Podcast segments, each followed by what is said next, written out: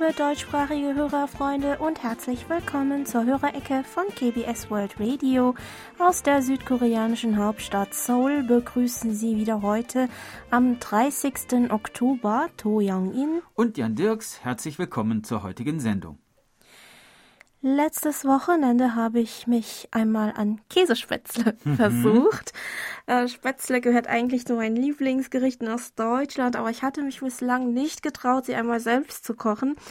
Ähm, ich habe mir vor ein paar Ta Wochen auch einen neuen Handmixer mhm. gekauft, womit ich mir einigen Aufwand beim Teigrühren ersparen konnte, aber musste mir dann noch eine Alternative für die Spätzlepresse ausdenken. Hast du äh, ja. zu Hause eine Spätzlepresse? Nein, nein, also das... Äh klingt alles schon so kompliziert.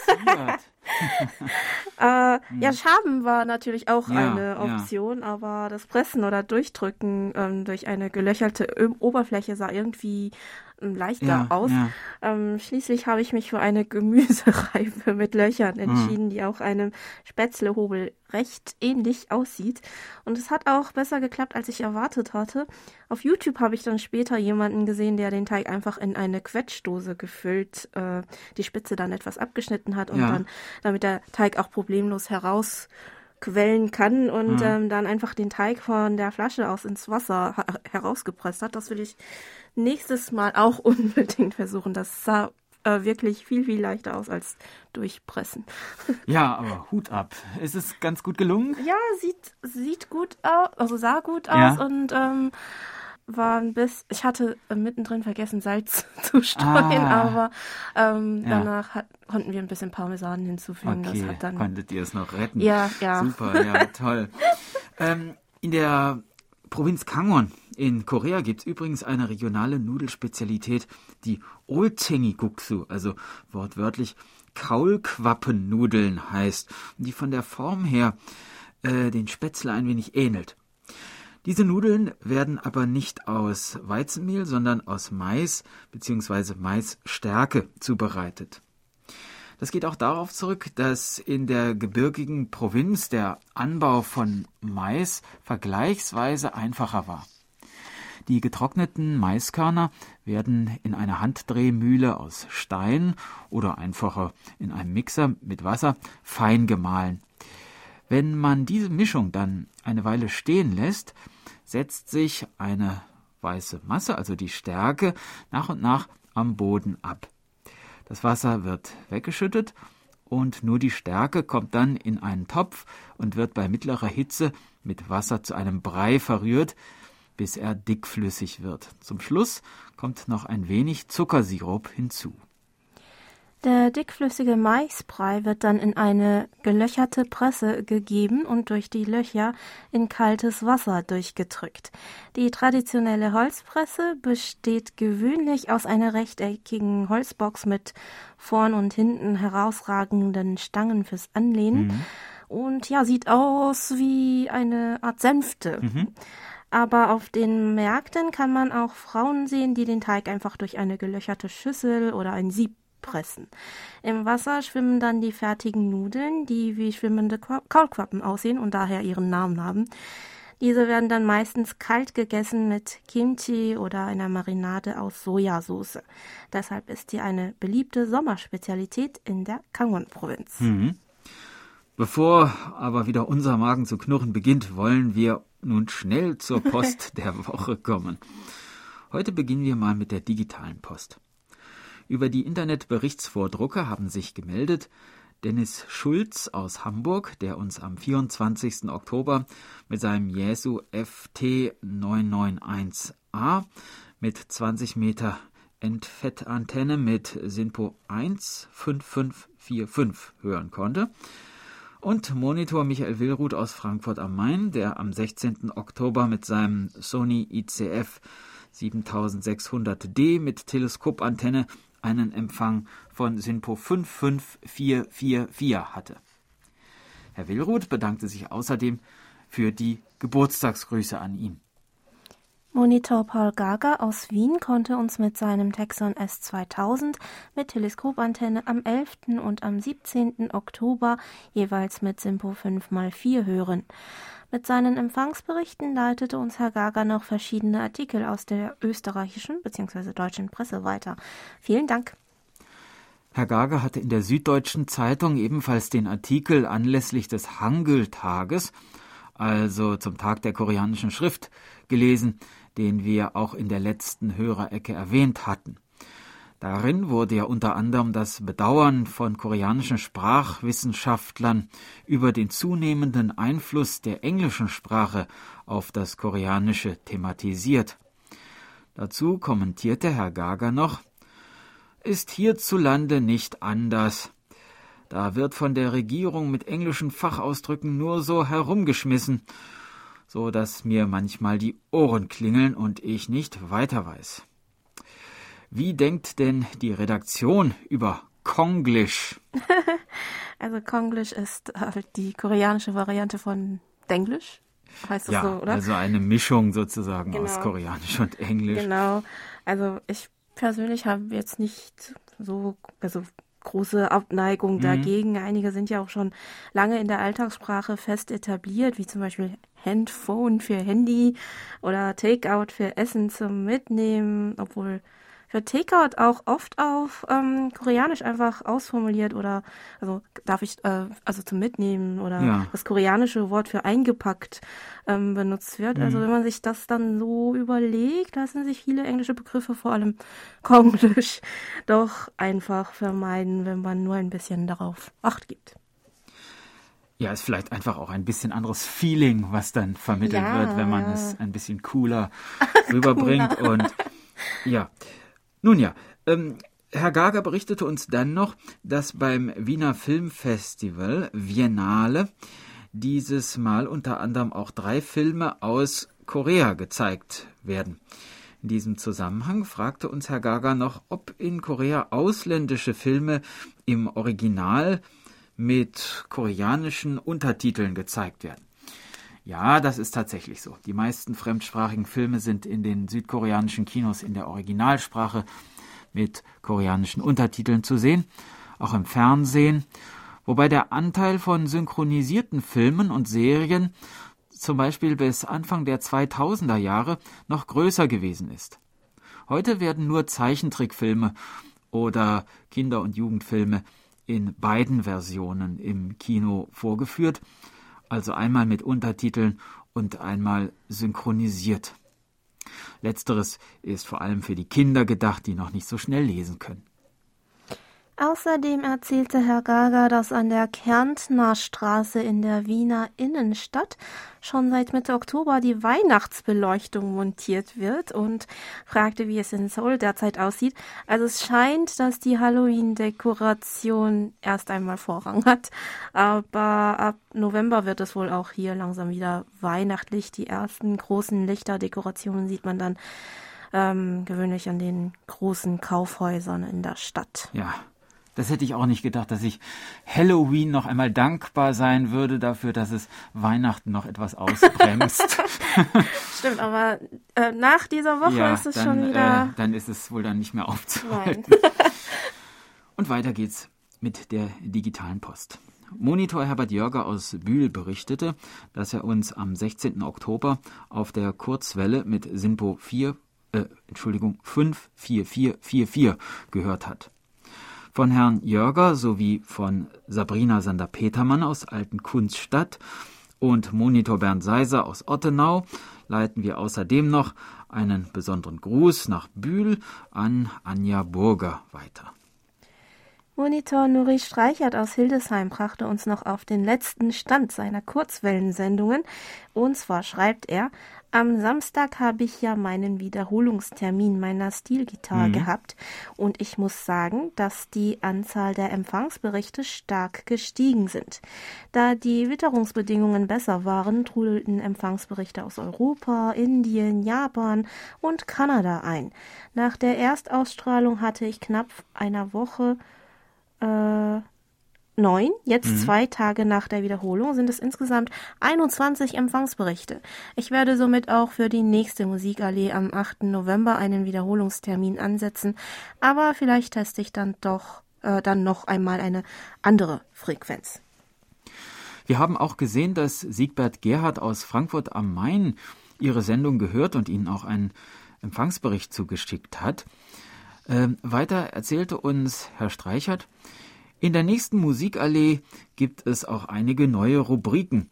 Auch hin und wieder wird, die neue, wird es die neue Rubrik Act des Monats geben. Da stelle ich junge Künstler vor, die ihr Erstlingswerk herausgebracht haben oder noch nicht als Sänger bekannt sind. In der ersten Ausgabe habe ich Musik eines Nickelodeon-Schauspielers, der als Sänger noch nicht so bekannt ist. Ich habe seine Songs gehört und war so begeistert von der Stimme, dass ich gesagt habe, den will ich als Premierensänger in dieser Rubrik vorstellen. Herr Streichert hat uns zwar auch den Namen des, Sänger mit, äh, des Sängers mitgeteilt, mhm. aber wir wollen ihn hier nicht verraten, dass ich vielleicht noch auch einige von unseren Hörerfreunden die Sendung ähm, anhören wollen. Und da ist es vielleicht besser, wenn wir die Spannung hochhalten. Mhm. Ähm, unser Programm am letzten Samstag konnte uns Herr Streichert übrigens auf der Kurzwelle mit Simpo 5x4 hören in Bezug auf unsere neue Rubrik Hallo Wochenende, meint Herr Streichert folgendes. Übrigens passiert es mir regelmäßig, dass ich, wenn die zweite Musikpause läuft, schon den Titel des folgenden Programms schreiben will. Allerdings schreibe ich jedes Mal schön hier und merke dann, das heißt ja jetzt Hallo Wochenende. Tja, das ist wie beim Neujahrseffekt. Die ersten Wochen will ich dann auch immer noch die alte Jahreszahl schreiben. Ja, ja, das passiert mir auch jedes mhm. Jahr zu Jahresbeginn. Auch mit den Titeln ist es äh, nur verständlich. Ähm, letzte Woche ging es in der Rubrik um Bücher und besondere Buchhandlungen in Seoul. Dazu schreibt Herr Streichert. Der Buchhandel Mystery Union hat nur Kriminalromane im Regal. Also was für mich. Ich bin ja auch unheimlicher Krimi- und Thriller-Fan. Zuletzt habe ich ja von Sebastian Fitzek Acht Nacht gelesen. Interessant fand ich auch die Bücher Blackout und Zero von Mark Ellsberg. Aber ab und zu lese ich auch mal was ganz Seichtes. Die Groschenromane Jerry Cotton. Da bin ich verrückt nach. Gibt's solche Hefte auch in Korea? Kennt man in Korea auch Jerry Cotton? Übrigens, das Buch von Mark Ellsberg Blackout soll in Kürze auch als Serie verfilmt werden, meint Herr Streichert noch. Ah ja, Sebastian Fitzek war auch ähm, eins der Bücher, die im, äh, übersetzt äh, mhm. in den, mhm. im Regal von äh, Mr. Union äh, gab. Äh, Jerry Cotton kennt man in Korea leider nicht, obwohl ich das gerne einmal lesen würde. Klingt interessant. Ähm, Heftromane oder Groschenromane an sich gibt es in der Form in Korea ähm, leider nicht. Trivialliteratur hat in Korea eher im Internet ihren Platz mhm. gefunden, würde ich sagen. Ähm, mehrere Online-Plattformen, auf denen auch E-Bücher erhältlich sind, bieten in letzter Zeit solche Internetromane an. Meistens handelt es sich um Liebesromane, aber auch Science Fiction, Fantasy und Action. Diese werden dann meistens in einzelnen Folgen veröffentlicht, also serienmäßig, wobei jede Folge aus 5000 bis 7000 Zeichen, ähm, koreanischen Schriftzeichen mhm. besteht und dabei 100 bis 200 Won, also 10 Cent. Ja, also ja, tatsächlich nicht Cent mehr als ein Groschen fast. Genau. Ne? Ja, ja, genau. Mhm. Kostet. Ähm, einige Romane werden zunächst auch kostenlos angeboten, bis alle Folgen veröffentlicht sind und erst danach ähm, werden sie dann ja kostenpflichtig im Paket angeboten. Mhm. Sie eignen sich vor allem gut für die für den Zeitvertreib unterwegs im Bus oder in der U-Bahn, finde ich. Aber mein Mann versteht nicht, warum ich das lese. Dann schreibt uns Herr Streichert in seiner E-Mail noch, was ich interessant fand, ist das Neubauviertel das, in, das es in Korea gibt und das Hildesheim getauft wurde. Schlag doch mal vor, vielleicht könnte man eine Straße dort auch Musikallee nennen. ich habe gleich mal nachgeschlagen, ob es vielleicht eine Städtepartnerschaft zwischen Hildesheim und ähm, einer Stadt in Korea gibt, die die Namensgebung ähm, vielleicht erklärt, aber die gibt es nicht. Gibt es in Korea Städte mit deutschen Partnerstädten, will Herr Streichert wissen. Äh, ja, die gibt es aber nicht viele, mhm. soweit wir wissen. Also die Partnerschaft zwischen ähm, Suwon und Freiburg ist uns bekannt und ein Kollege weiß auch, dass sein Wohnort, also die Stadt Kwangmyong, die an Seoul angrenzt, eine Partnerschaft mit Osnabrück unterhält. Ähm, seit 2005 besteht dann noch zum Beispiel auch zwischen dem Landkreis Bayreuth und dem Landkreis Kusong der Kangon-Provinz an der Grenze zu Nordkorea, Nordkorea mhm. eine enge Kooperation, die vor allem auf die Frage der nachhaltigen Entwicklung im innerkoreanischen Grenzgebiet fokussiert. Seitdem wurde die Partnerschaft stetig ausgebaut und weitere Kooperationen zwischen Institutionen in Bayern und der Kangon-Provinz wurden auf den Weg gebracht. Wichtiger Vermittler und Ansprechpartner ist dabei die Ver koreanische Vertretung der Hans-Seidel-Stiftung, ähm, 2011 unterzeichneten Vertreter der Landkreise Bayreuth und Kosong eine Vereinbarung zur Stärkung des bilateralen Austauschs und zur Begründung einer Klimaschutzpartnerschaft. Am 15. November 2013 wurde ein Freundschaftsabkommen zwischen dem Landkreis Hof und dem koreanischen Landkreis Yeoncheong in der südkoreanischen Provinz Gyeonggi abgeschlossen. Neben der Wiedervereinigung liegt auch bei dieser Partnerschaft ein Schwerpunkt auf dem Bereich der erneuerbaren Energien. Eine weitere Partnerschaft besteht zwischen dem Solar Stadtbezirk Songpa und dem Berliner Stadtbezirk Steglitz-Zehlendorf. Diese Partnerschaft wurde im Juni 2012 durch einen Beschluss der Bezirksverordnetenversammlung Steglitz-Zehlendorf in die Wege geleitet. Am 11. September 2013 wurde dann die Partnerschaftsurkunde von den damaligen Bezirksbürgermeistern unterzeichnet. Am 21. März 2016 wurde im Rathaus der Stadt Suwon dann noch der Partnerschaftsvertrag zwischen Suwon und Freiburg in Breisgau unterzeichnet, wie wir ähm, vorhin kurz erwähnt hatten. Ziel ist Zusammenarbeit und Austausch zwischen den beiden Städten in Bezug auf Stadtentwicklung sowie Projekte für Nachhaltigkeit, erneuerbare Energien und umweltfreundliche Verkehrssysteme zu fördern, aber auch Zusammenarbeit in den Bereichen Kunst, Musik und Kultur. Ja, also es gibt ja doch einige äh, koreanisch-deutsche Städtepartnerschaften, ja. wenn man so, wenn man es so überblickt. Tja, und wir hören jetzt ein bisschen Musik. Das Sungmyeong Kayagum Ensemble spielt Edelweiß. Musik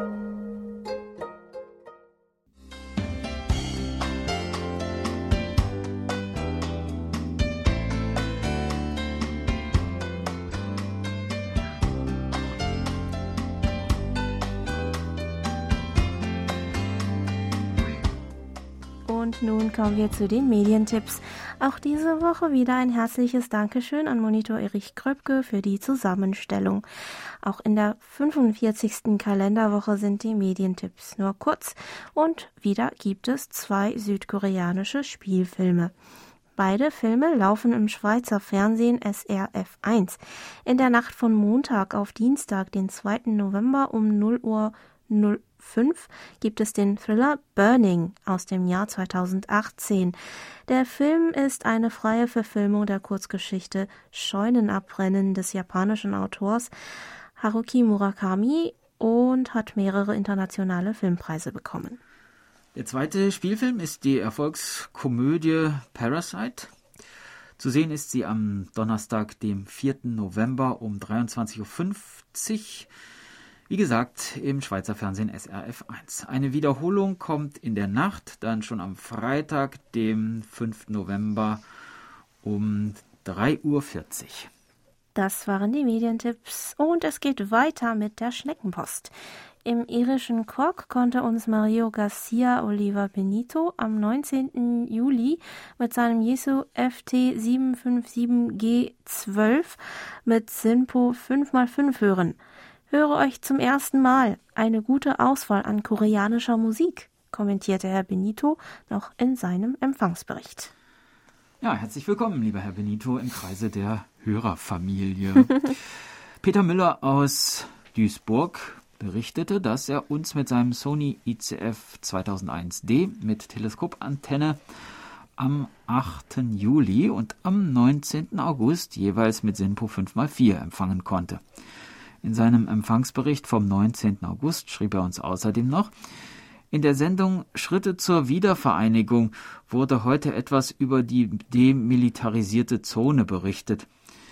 Gibt es über diese Zone vielleicht auch deutschsprachiges Material und eine Landkarte? Hm, über Printmaterialien verfügen wir leider nicht. Ähm, wir hatten übrigens äh, vor zehn Jahren, also zum 30. Jubiläum des deutschsprachigen Programms, auch eine Sondersendung gehabt. Ähm, äh, über eine Reise in die DMZ, mhm. aber ähm, sie ist noch im Archiv zu finden, aber sie war nicht, also sie konnte man nicht abspielen. Ich habe es mal ausprobiert, Nein. leider. Mhm. Ähm, aber im Internet konnten wir ähm, können Sie auf jeden Fall einiges auf Deutsch über die DMZ finden. Wenn, ähm, ja, zum Beispiel finden Sie einen Artikel auf der Homepage der koreanischen Vertretung des Goethe-Instituts, also Goethe-Institut Korea, ähm, unter dem Titel Militärische Konfrontation und unberührte Natur aus dem Jahr 2019. Aus dem gleichen Jahr stammt auch ein Artikel der Deutschen Welle unter dem Titel Zwischen Spielplatz und Stacheldraht, eine Reise in die demilitarisierte Zone Koreas. Das Kultur- und Kunstmagazin Koreaner hatte im Jahr 2016 eine Sonderreihe zur DMZ.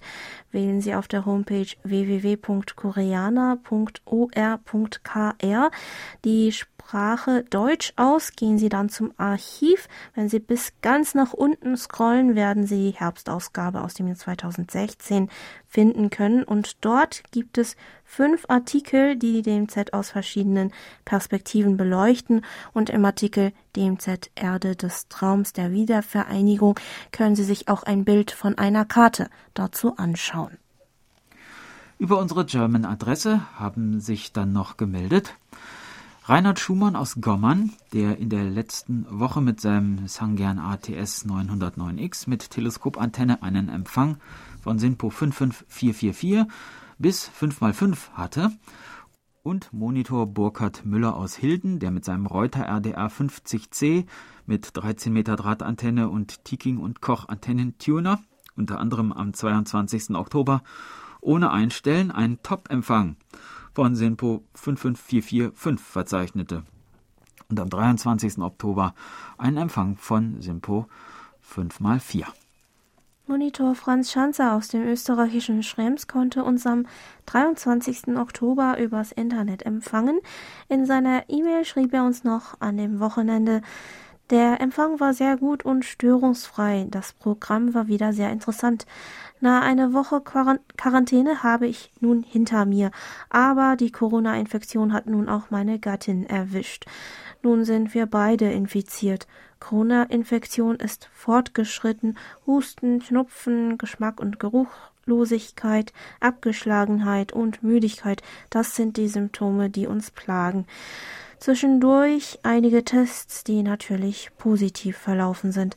Aber morgen geht's zum Freitesten. Hoffentlich ist der Test negativ und wir können uns frei bewegen. Leichte Symptome sind aber immer noch vorhanden. Also man sollte Corona nicht auf die leichte Schulter nehmen. Obwohl wir geimpft sind, hat es uns auch ordentlich erwischt. Ja, es ist nun schon wieder eine Woche vergangen, seitdem wir diese E-Mail von Herrn Schanzer bekommen haben. Wir hoffen, dass es Ihnen, lieber Herr Schanzer, und Ihrer Frau inzwischen wieder viel, viel besser geht und ähm, unser Programm Ihnen in der Quarantäne vielleicht etwas Abwechslung bieten konnte. Wir senden Genesungswünsche nach Schrems und wünschen Ihnen beiden noch einmal alles Gute.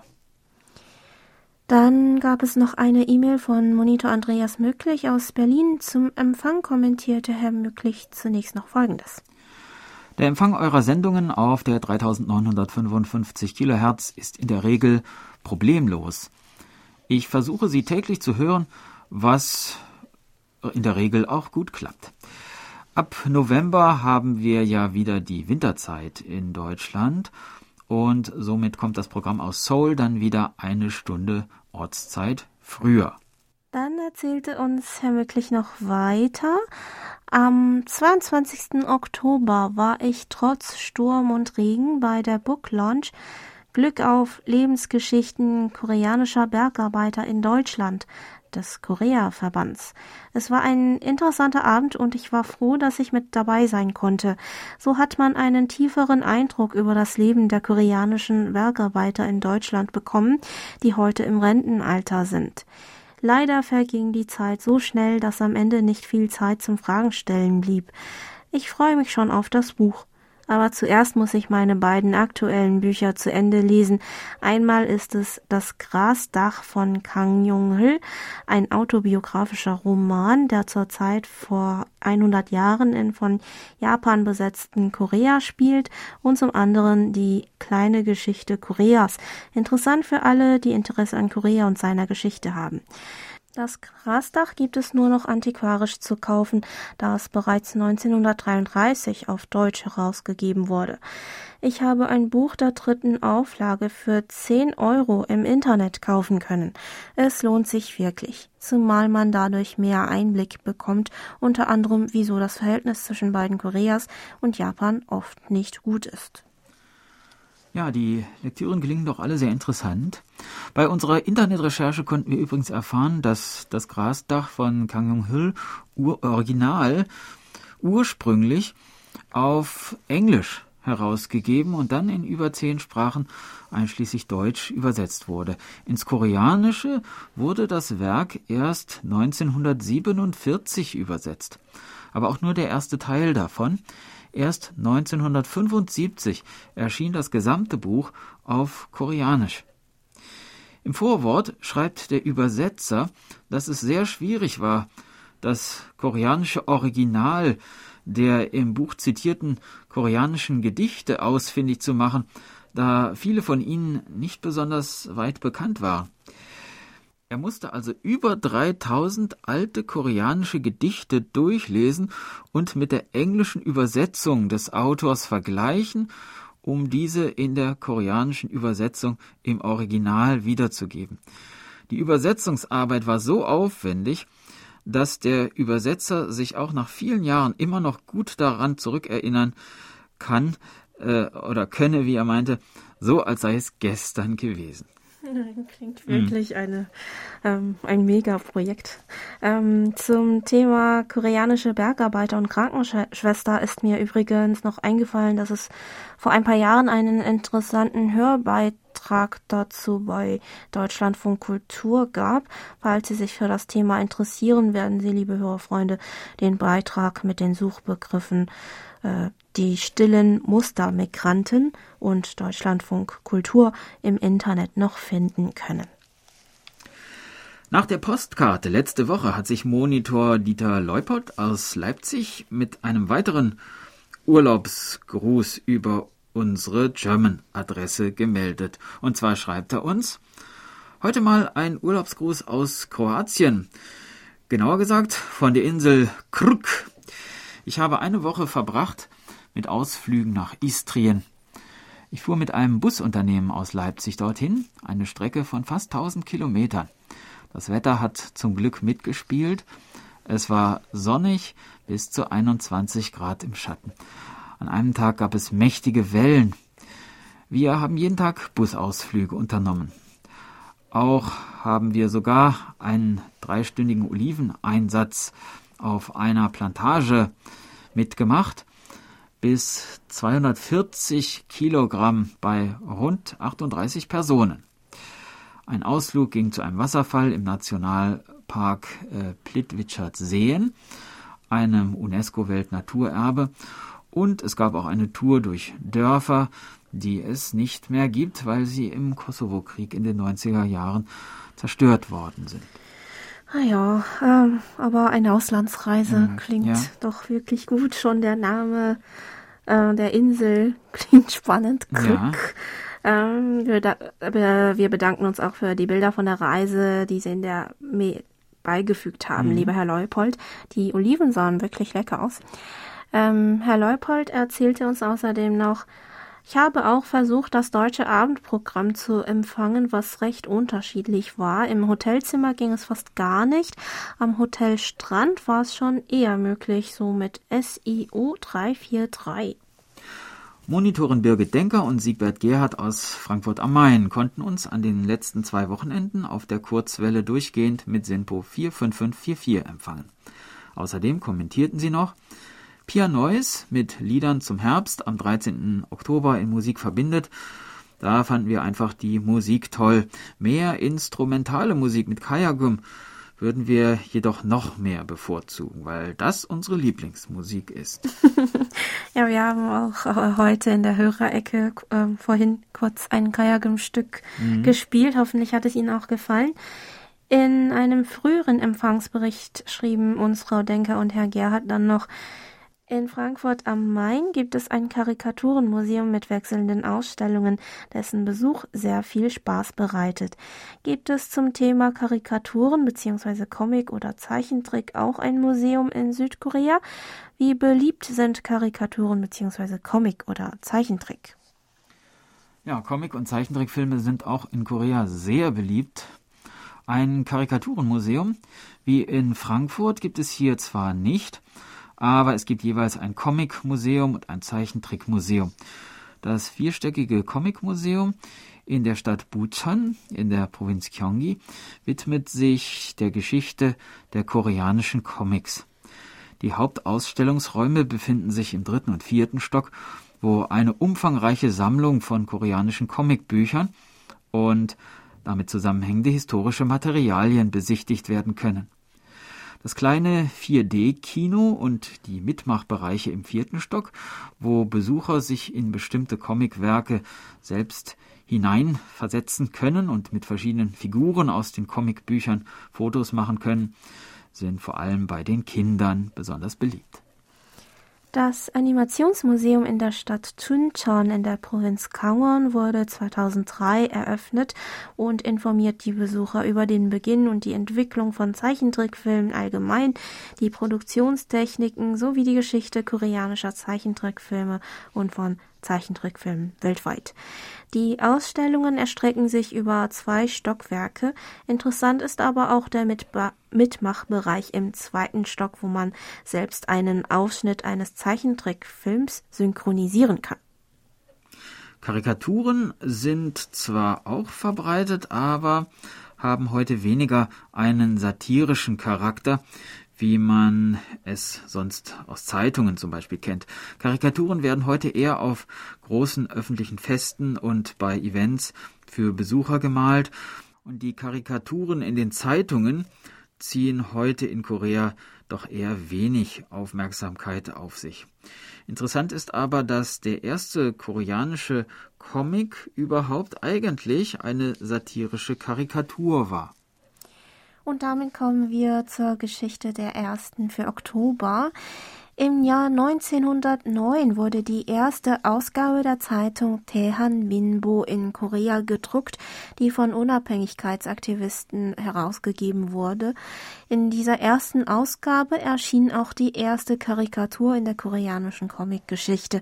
Es handelte sich um ein Bild eines Mannes in einem westlichen Anzug mit Stock und Hut, der sogar mit einer Art Sprechblase versehen wurde. Aus seinem Munde ging das Grund Grundmotto der neuen Zeitung hervor.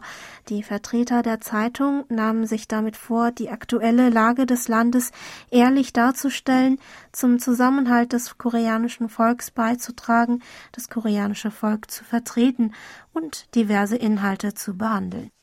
Das erste Bild und die darauf folgenden satirischen Bilder wurden von dem koreanischen Maler Lee Do-young gezeichnet, was dann in einen Holzstich übertragen und auf Seite 1 der Zeitung gedruckt wurde.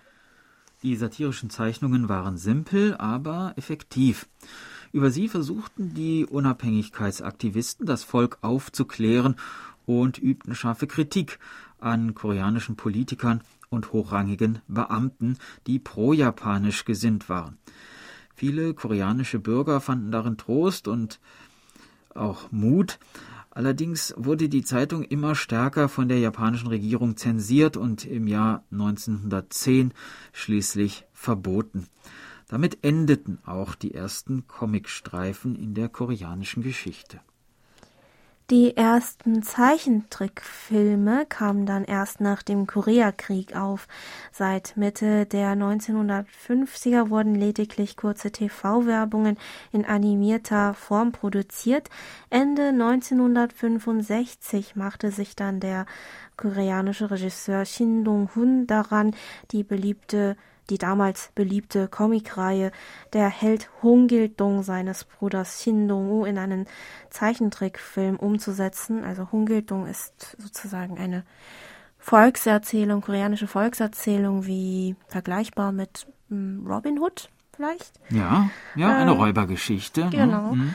Ähm, der nach, ja, für, für die Rechtig Gerechtigkeit genau, kämpft.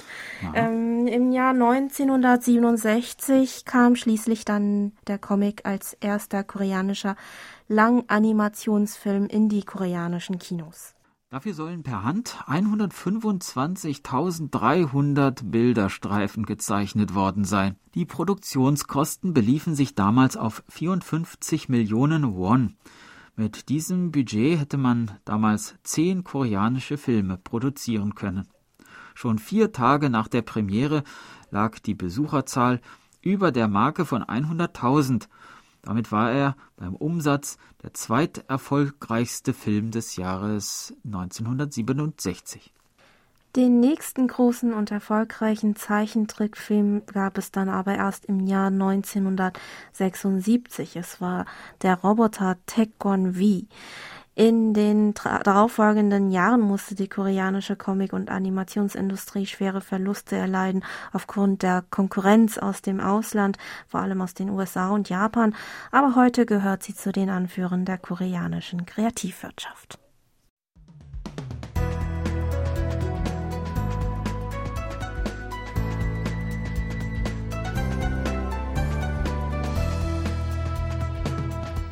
Sie hören KBS World Radio mit der Hörerecke.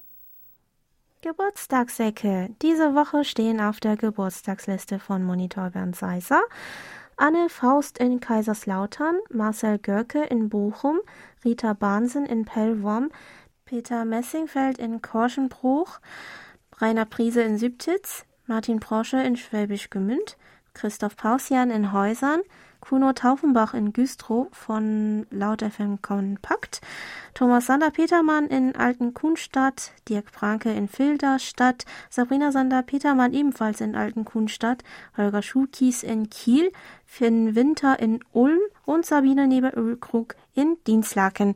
Herzlichen Glückwunsch zum Geburtstag und alles Gute!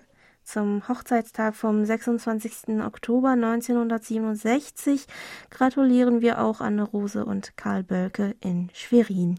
Und das tun wir mit Musik. Imun Se singt Kippen Pamel Narasau, ein Flug durch tiefe Nacht.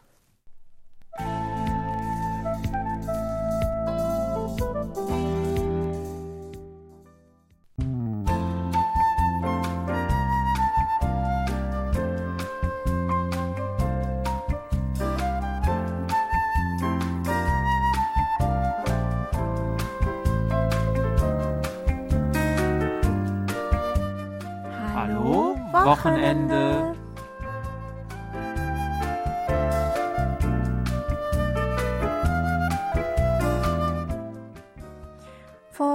Kurzem wollte mein Mann einen alten Essayband der koreanischen Schriftstellerin Han Gang kaufen, um ihn einem Bekannten zu schenken. Er gehört zu unseren Lieblingsbüchern, was schon allein deshalb besonders ist, weil mein Mann und ich sonst einen völlig anderen Lesegeschmack mhm. haben. Doch leider musste er herausfinden, dass das Buch nicht mehr gedruckt wird und neu nicht mehr erhältlich ist. Erfreulicherweise konnte er aber insgesamt fünf gebrauchte Exemplare davon bei drei Buchhandlungen für gebrauchte Bücher finden, die auch eine Online-Plattform betreiben und hat sie dann gleich alle bestellt. Hm. Aber vielleicht ist es doch irgendwie schöner, den Laden selbst zu besuchen und hier und da ein bisschen herumzustöbern. Die Freude ist dann doppelt so groß, wenn man einen unerwarteten Schatz unter den vielen alten Büchern entdeckt, die uns auch auf eine Art Zeitreise mitnehmen. In Seoul sind Läden für gebrauchte Bücher vor allem entlang des Flusses Chongecheon zu finden. Doch nach und nach schließen immer mehr solcher Läden, weil sich das Geschäft aufgrund der Konkurrenz im Internet leider nicht mehr lohnt. Um die Läden und das dort aufbewahrte kulturelle und intellektuelle Erbe zu schützen, eröffnete die Stadt Seoul in Zusammenarbeit mit 25 Buchläden für gebrauchte Bücher im Jahr 2019 den Kulturkomplex Seoul Tekpogo. Das heißt wortwörtlich Buch lesen oder auch Bücherschatztruhe. Es handelt sich um eine Art Bibliothek mit gebrauchten Büchern, die auch zum Kauf angeboten werden. Hier sind mittlerweile um die 30 Antiquare mit einer kleinen Auswahl ihrer Sammlung vertreten. Der Seoul Tekbogo wirkt sozusagen als ein Schalter und Vermittler dieser Händler, bei dem sich Interessierte über die noch existierenden Läden und ihre Angebote informieren können. Viele der Händler gibt es schon seit den 1960ern und sie verfügen über eine interessante Büchersammlung. Der Grundriss des gesamten Gebäudes sieht aus wie ein großes L.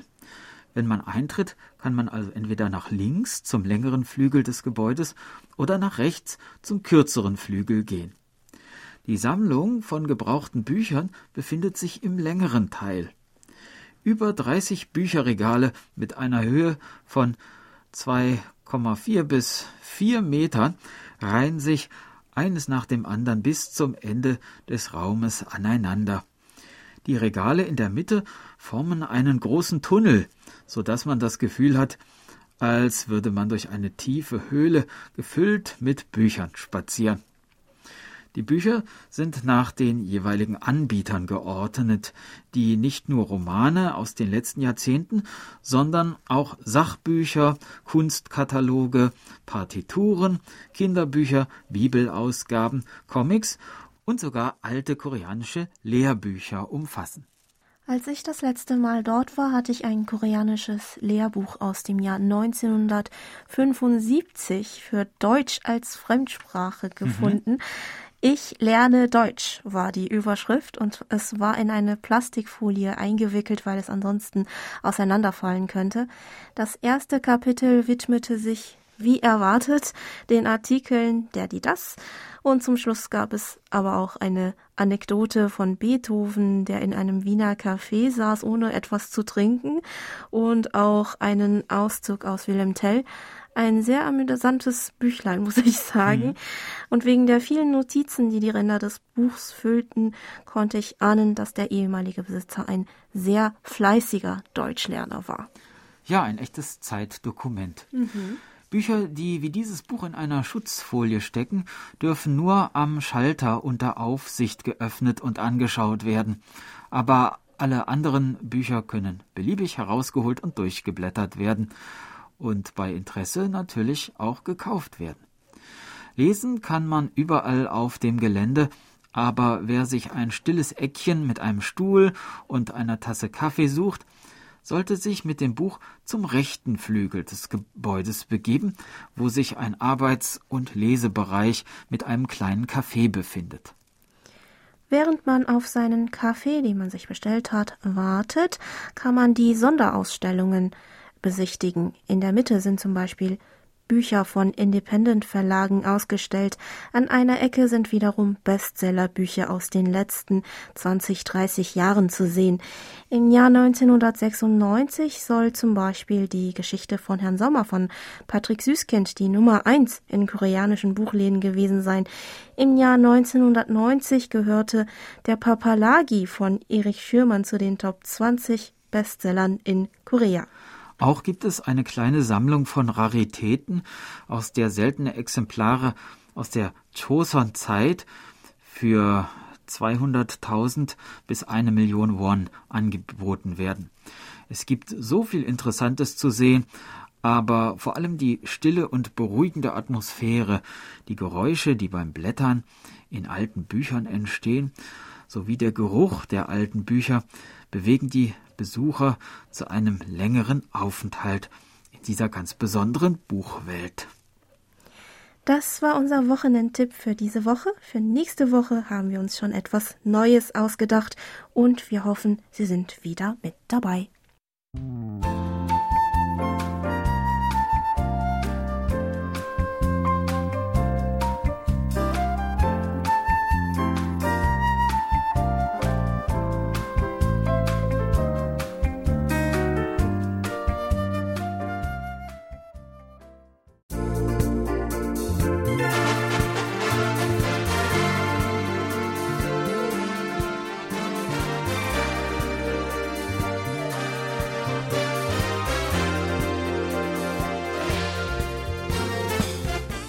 war's mal wieder für heute. Vielen Dank fürs Zuhören. Noch ein schönes Wochenende wünschen Ihnen To Young In Und Jan Dirks, auf Wiederhören und bis nächste Woche.